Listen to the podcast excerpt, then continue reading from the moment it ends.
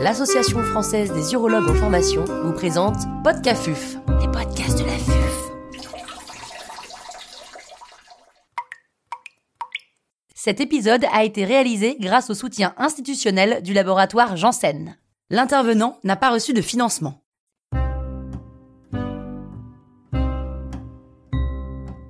Cancer de la prostate métastatique hormonosensible, le point sur les grandes études. Professeur Alexandre Delataille, chirurgien urologue au CHU Henri Mondor à Créteil, nous fait part de son expertise. Comment traite-t-on un cancer de la prostate hormonosensible métastatique en 2020 Le traitement du cancer de la prostate métastatique hormonosensible a connu de vraies révolutions. Les premiers travaux datent il y a plus de 80 ans avec euh, Charles Higgins, urologue américain, qui avait démontré l'hormonosensibilité de la glande prostatique et du cancer de la prostate et qui avait fait du traitement hormonal le traitement de référence. Depuis 5 ans, nous notons l'arrivée de nouvelles molécules. En 2015, l'arrivée du docetaxel, chimiothérapie jusqu'alors réservée pour les patients résistants à la castration. 2017, arrivée de deux nouvelles hormonothérapies, l'acétatabiraterone et l'enzalutamide et plus récemment, 2019, arrivée de l'apalutamide avec son organisation de mise sur le marché en 2020. D'abord, il y a plus de 15 ans, l'arrivée du docetaxel pour les patients résistants à la castration et métastatiques. Enfin, une quatrième hormonothérapie avec le darolutamide a récemment vu ses résultats publiés dans la littérature dans ce cadre du cancer métastatique hormonosensible avec les mêmes effets sur la survie globale et la survie sans progression. À ce jour, cependant, il n'a pas d'autorisation de mise sur le marché en France. Quels sont les résultats de la chimiothérapie et quelle chimiothérapie faut-il utiliser pour le cancer de la prostate? Il y a eu finalement dans le cancer de la prostate deux révolutions avec euh, les chimiothérapies. D'abord, il y a plus de 20 ans, avec euh, l'arrivée du docetaxel pour les patients métastatiques et résistants à la castration, puis plus récemment, 2015, avec l'arrivée du docetaxel dans la phase d'hormonosensibilité de la maladie. En 2014, à l'ASCO, le grand congrès américain, a été noté les résultats de l'étude Charted, avec un véritable boom médiatique par rapport à cette étude, puisque cette étude a montré que chez les patients métastatiques hormonosensibles, mais avec une charge tumorale importante, et on reviendra sur cette notion, il y avait un effet positif du docetaxel en première intention chez ces patients. L'amélioration de la survie est impressionnante puisque la médiane de survie globale passe de 32 mois à 49 mois chez les patients qui avaient reçu le traitement hormonal plus le docetaxel.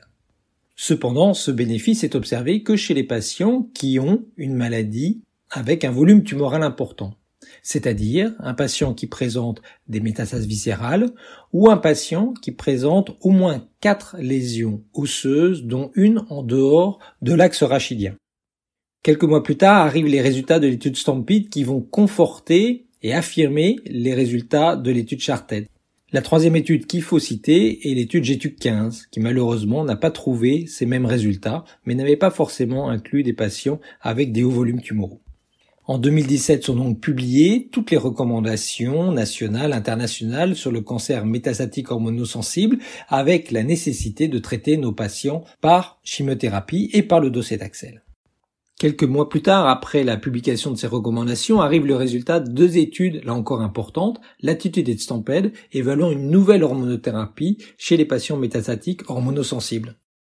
Quelles sont ces molécules et quels sont les résultats dans ce groupe de patients très particulier eh bien, les études Stampede et Latitude ont inclus des patients ayant un haut risque évolutif, c'est-à-dire des patients métastatiques d'emblée, mais qui en plus avaient un score de Gleason élevé, qui avaient au moins trois lésions osseuses et qui avaient même parfois des lésions viscérales.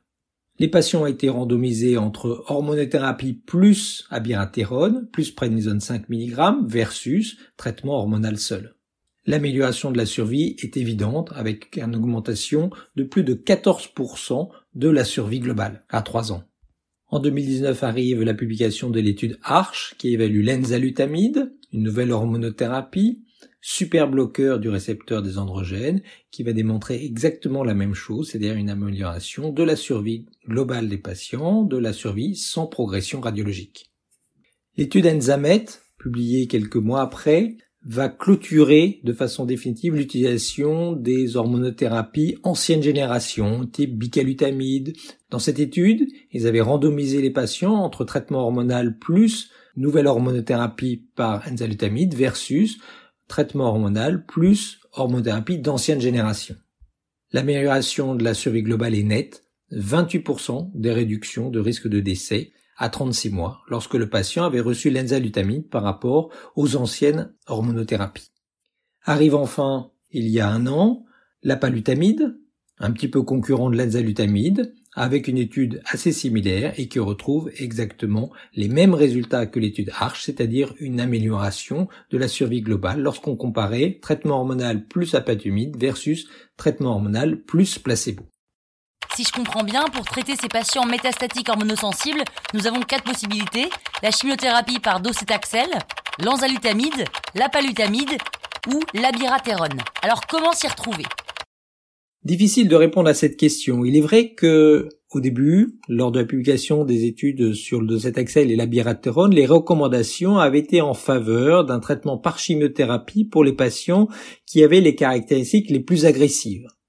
En fait, l'arrivée des nouvelles molécules et l'analyse en sous-groupe permet d'évaluer l'efficacité des hormonothérapies de nouvelle génération dans ces groupes de patients les plus agressifs.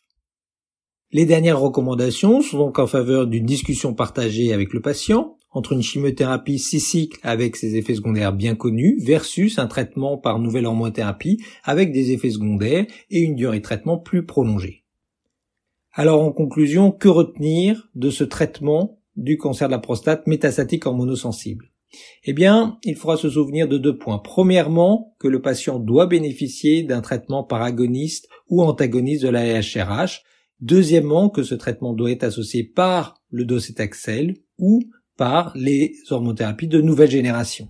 Il pourra aussi être discuté la place d'un traitement local par chirurgie ou par radiothérapie, mais ça, ce sera l'objet d'un autre podcast que je vous invite à écouter.